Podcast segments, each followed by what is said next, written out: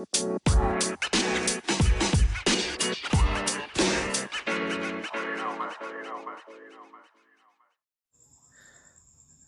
tal colegas? ¿Cómo se encuentran? Bienvenidos a una emisión más de Mecánica sin origen. Últimamente hemos recibido muchos correos electrónicos eh, pidiendo temáticas distintas, incluso por ahí nos han acercado con algunas personas para, en este caso, tratar de, de entablar alguna entrevista y claro que lo vamos a hacer tarde que temprano, por ahí vamos a estar ahí presentes. Sin embargo, eh, vamos a ir dándole el tiempo y el momento adecuado para poder llevar a cabo este tipo de, eventos. Pero fíjense que en esta ocasión quiero platicarles un poco referente a la, a la mecánica y a la tendencia del did yourself. Hágalo usted mismo. Últimamente esta tendencia se ha incrementado demasiado y por otro lado debemos de entender que para algunos talleres está más que excelente porque en el momento que el usuario intenta hacerlo por sí mismo, pues caemos a lo mejor en algunas situaciones un poco conflictivas, de que a lo mejor desarmé y ya no pude armar un vehículo. Y es que déjenme comentarles que hoy en día la potencia que se tiene en un YouTube, en un Facebook, en un Instagram, en una plataforma de cualquier índole, ha de alguna manera despertado el interés de aficionados y sobre todo de personas en lo general a querer tratar de resolver problemas en sus vehículos, tomando en cuenta o basándose a lo mejor malamente en experiencias o síntomas similares que encontramos en alguna eh, red social de esta índole o informativa. No es malo, claro que no, no es malo. Yo creo que muchos de nosotros aprendimos a hacer demasiadas cosas eh, eh, viendo o en su efecto a lo mejor cuestionando. Y no es malo. El detalle en este punto es de que hasta dónde puedo yo manipular mi vehículo con conocimientos básicos o sin la herramienta adecuada o necesaria para poder trabajar. Hace aproximadamente como seis meses llega a nuestro negocio una persona pidiendo información referente a cómo se armaba la sincronización de un vehículo, si no más recuerdo, creo que era un Chevrolet Sonic.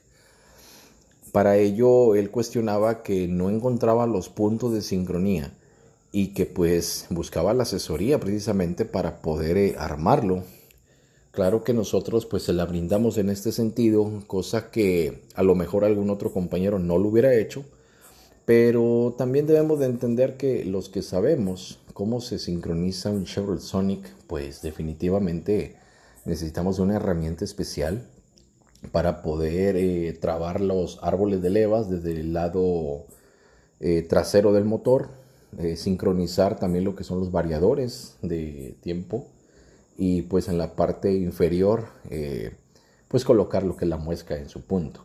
Sin embargo, a pesar como se escucha tan sencillo, sí tiene su mecánica y su razón de ser y no constante en ese punto, aparte eh, los torques y las medidas que llevan pues este tipo de, de sistemas pues para garantizar de que no se vayan a zafar en la aceleración.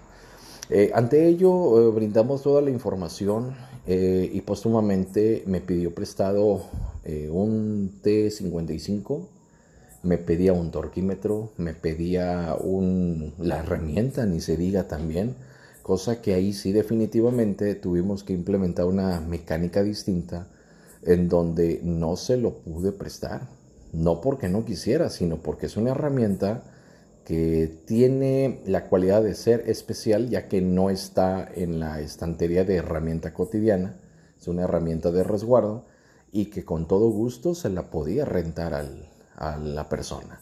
Claramente dejándome alguna identificación y cosas por el estilo, es de la localidad, sin embargo es por un protocolo de seguridad. Eh, en este caso, eh, desde el momento que, que escuchó que le iba a rentar la herramienta, como que hizo una muesca de que, espérate, güey, no mames. cosa que en ese momento nosotros percatamos inmediatamente de esa acción y de alguna forma pudimos cuestionar la molestia que, que notamos en su momento, cosa que para lo cual, pues eh, en efecto, eh, comentaba que por qué le íbamos a, a, rentar una herramienta que pues a lo mejor no simple y sencillamente iba a poder utilizar más allá de dos o tres horas de trabajo. Y pues los cuestionamientos y respuestas pues son más que evidentes en este caso. Para ello, no quiere decir que eh, de alguna forma pudiéramos a lo mejor encontrar una competencia en el usuario final, más bien creo que la necesidad de a lo mejor no invertir en un servicio mecánico eh, o en este caso mano de obra profesional y sobre todo garantizable, pues es lo que termina de alguna forma eh, haciendo las cosas de una manera a lo mejor un poco rústica. Para no ser el cuento tan largo, eh, la misma persona armó por sus medios, no sé cómo lo hizo, como a los 15 días el vehículo lo teníamos en, el taller porque pues se había reventado la banda de distribución. Entonces, por un lado, si hablamos cruelmente, por un lado ganamos eh, la orientación hacia el cliente, ganamos un trabajo, ganamos eh, un nuevo servicio y a lo mejor de alguna forma el haber orientado gratuitamente en ese momento, pues a lo mejor no era una garantía de que podía hacerlo porque si nos vamos desde el lado del taller y si fuéramos un poco más gachos, por decir así, podemos a lo mejor mm, orientar, pudiéramos a lo mejor decir cómo, sin embargo, no explicar el proceso, que es lo diferente y lo que lo hace interesante. Hay muchos videos de YouTube que conozco, que, he visto, y que desgraciadamente para los que tenemos la costumbre de, de educarnos en tecnologías, vamos a poder encontrar tantas barbaridades del YouTube que simple y sencillamente son descalificadas por la práctica y el conocimiento de quienes nos entrenamos. Lamentablemente, las personas que desconocen la temática terminan aplaudiendo y de alguna manera generando eh, alguna forma de, echar porras o, o agradecer un proceso o a lo mejor si estamos hablando de alguna información carente o nula de validez y sobre todo de veracidad. En ese aspecto es donde hay que tener mucho cuidado cuando analicemos todas estas circunstancias y que de alguna forma u otra pudiéramos llegar a tener eh, eh, conflictos con alguno de nuestros clientes si es de que se generara esta situación. Pero bueno, eh, por otro lado, déjenme comentarles, yo tengo un pedo directo con esta refaccionaria del chafazón, que si bien es cierto, ya he tenido roces en redes sociales, he tenido comunicados, he tenido correos de diferentes eh, personas, quiero pensar diferentes puestos a lo mejor, que están muy interesados en platicar conmigo referente a la mecánica del por qué se llega a descalificar estos procesos. Sin embargo, una realidad es de que no tengo por qué de alguna manera mm, tratar de doblegar algo que evidentemente es falso. Les voy a comentar qué sucede en este aspecto. Este tipo de, empresas están llegando a monopolizar muchos servicios porque es tan fácil y sencillo de decir, eh, si el mecánico se está llevando esta ganancia, ¿por qué yo no me la puedo llevar? Es decir, se está tratando de generar un canal de reparación o acaparamiento generalizado del cliente final, que pues son los usuarios de los vehículos. Sin embargo, si ustedes han sido partícipes de este tipo de refaccionarios, desde el momento de la atención, desde el momento de que no hay una eh, preferencia. Yo no sé por qué refingados abren una sección de atención al mecánico si definitivamente la misma información, la misma garantía, la, el precio que de alguna manera eh, deberíamos nosotros también poder costear y tenerlo dentro de nuestras ganancias por el simple y sencillo hecho de que estoy saliendo del taller, me tengo que trasladar, no sé, 10 minutos, estoy perdiendo otra hora más en lo que me atienden, eso definitivamente tiene que tener un costeo y una ganancia para el taller. Simple y sencillamente porque es tiempo. Pero algo que no he compartido es de que en alguna ocasión eh, yo tenía un precio preferente ya hace algunos ayeres en no recuerdo qué pieza o qué artículo en donde a mí se me daba la oportunidad de poder ganar un 15% y resulta que cuando eh, asiste el cliente, pues le dan el mismo precio que me dan a mí. Entonces, no es por la avaricia de querer ganar ese 15%, más bien es en qué posición y en qué postura tan vergonzosa dejas a un taller mecánico con ese tipo de acciones. Porque al final de cuentas no es el dinero, es la percepción que se tiene eh, del cliente hacia el mecánico referente que este cabrón me quería chingar un 20% más y no es así. El cliente no tiene por qué ver esa situación de esa índole. Más bien el cliente, cuando nosotros brindamos un servicio de calidad, el cliente agradece precisamente el servicio de que le estás brindando por ir a, traer su refacción y precisamente pues están instalándosela. Sin embargo, no recomiendo que compres refacciones de la marca Llorarás porque definitivamente son pésimas en calidad.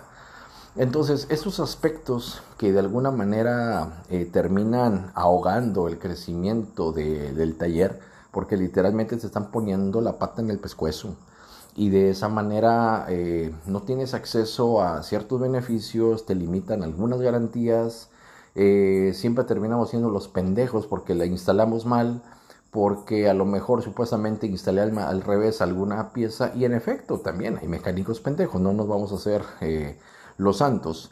Sin embargo, el detalle de este tipo de, de monopolios refaccionarios es de que por tener un renombre, a lo mejor respaldado por una buena garantía norteamericana y que no tiene nada que ver en México, pues es ahí donde se generan algunas especulaciones en donde a lo mejor tus refacciones no sirven, pero tú ya generaste una marca y la marca es la que vende a final de cuentas. A lo mejor podremos encontrar productos muy buenos, productos que puedan tener una garantía aceptable, sin embargo, en los consumibles es donde, eh, después de varios análisis que hemos hecho y laboratorios, eh, desafortunadamente, pues las pruebas no son aceptables. Y el control de calidad que emiten definitivamente, pues es una reverenda mentada de madre, porque hasta incluso si han sido analíticos, estas personas no te venden muchas piezas nuevas, la mayoría son reconstruidas. Entonces, ¿de qué se trata? Por otro lado, eh, promueven mucho el proceso de la hazlo tú mismo, pero de alguna forma hay algo que respalda y hay algo que, siempre he aplicado. Si no vas a cuidar al perro, déjalo que se muera. Es decir, es decir que si no vas a, a brindar la información adecuada, pues mejor no digas nada mejor guárdatelo y mejor no te metas en pedos porque resulta lo siguiente. Hace unos días por ahí visualicé que salieron unas unos folletos en donde decía que hicieras tú mismo la recarga del gas del aire acondicionado para empezar. No tienes por qué recargar gas si tu sistema está operando bien.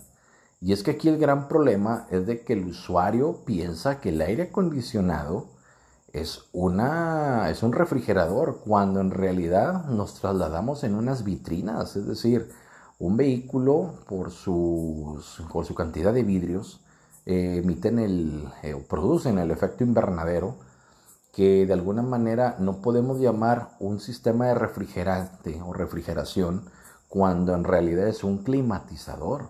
Es decir, te da la ventaja de poder viajar a gusto, mas no es para que te aviente pingüinos, pues por lo que son las rendijas.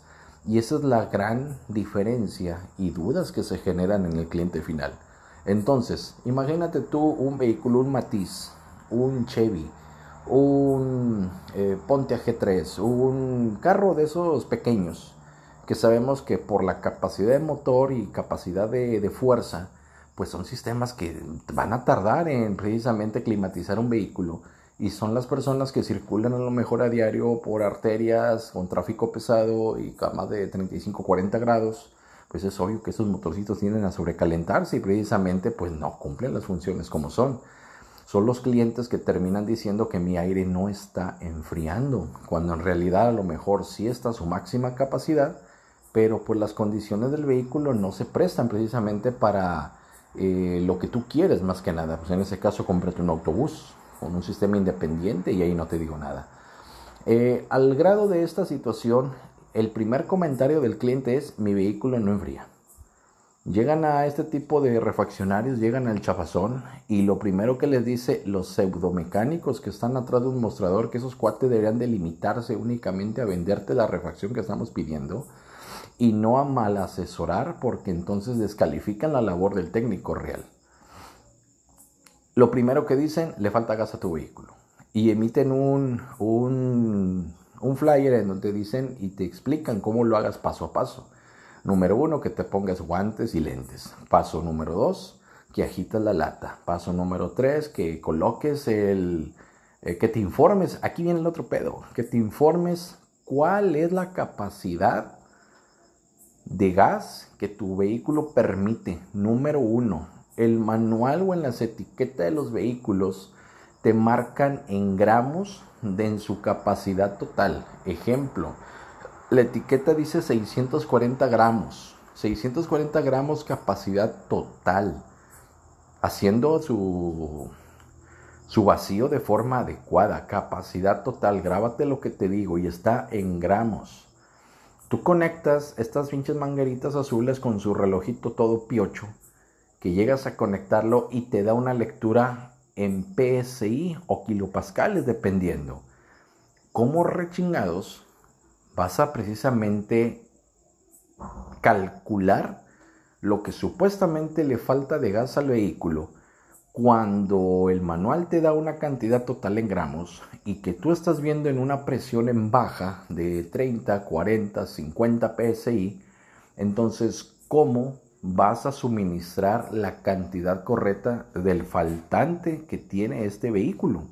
Sería de alguna manera imposible tratar de calcular 50 gramos, 20 gramos, 30 gramos, 100 gramos, si es de que por alguna situación en verdad y realidad le llegara a faltar este tipo de cantidad, que vuelvo a repetir, un sistema en perfectas condiciones no tiene por qué estarse recargando en cada momento. Y hay algunas otras personas que te comentan, es que el gas se, se asentó.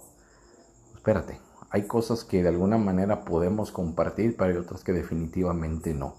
Entonces, en el momento que inyectas un, bote de 340 gramos, que es el más usual, 320, algo así por el estilo, y de esta manera lo inyectas a tu sistema, número uno, posiblemente tu sistema anda full. ¿Qué está pasando en el momento que tú conectas esa manguera y empiezas a inyectar el gas de más? inmediatamente tu válvula check va a abrir, haciéndote prácticamente eh, perder todo ese gas que estás eh, comprando y que va directamente a la atmósfera y que le partimos la mar al medio ambiente. Y que por otro lado he visto, y qué imagen tan vergonzosa, porque los estacionamientos de este chafazón ya son prácticamente talleres móviles entre el mismo que te pone la plumilla, entre otro que está cambiando el aceite allá afuera, otro que está cargando gas, otro que está pintando las rejas, otro que está cambiando los filtros, otro que está cambiando hasta valeros y ruedas, ya son talleres prácticamente. Es un aspecto que de alguna manera supuestamente te puede ver profesional, pero solamente estás generando una percepción muy errónea de lo que está pasando en realidad. ¿Y qué llega a pasar con esto? He visto cómo revientan compresores por inyectar gas de más. Y la única respuesta que te dan estas personas que están en, las, en los mostradores es decirte, se te chingó el compresor, te cuesta 3.500 y sí lo tengo. Eso es lo único que te pueden decir. Y ni se hable y ni se diga de los famosos diagnósticos que te entregan impreso en unos tickets que más que orientar te dan más de 8, 9, 10 posibilidades distintas y que de alguna forma terminan vendiéndote una pieza que a lo mejor ni siquiera necesitas. Hay que tener mucho cuidado con eso. Como mecánico hay que ponerse las pilas en ese sector. Como cliente o usuario final te invito a que acudas con un verdadero técnico, un verdadero taller y dejes de asesorarte por personas que solamente tienen la capacidad de poder suministrarte una refacción que estés en este caso solicitando. Esa es su única función.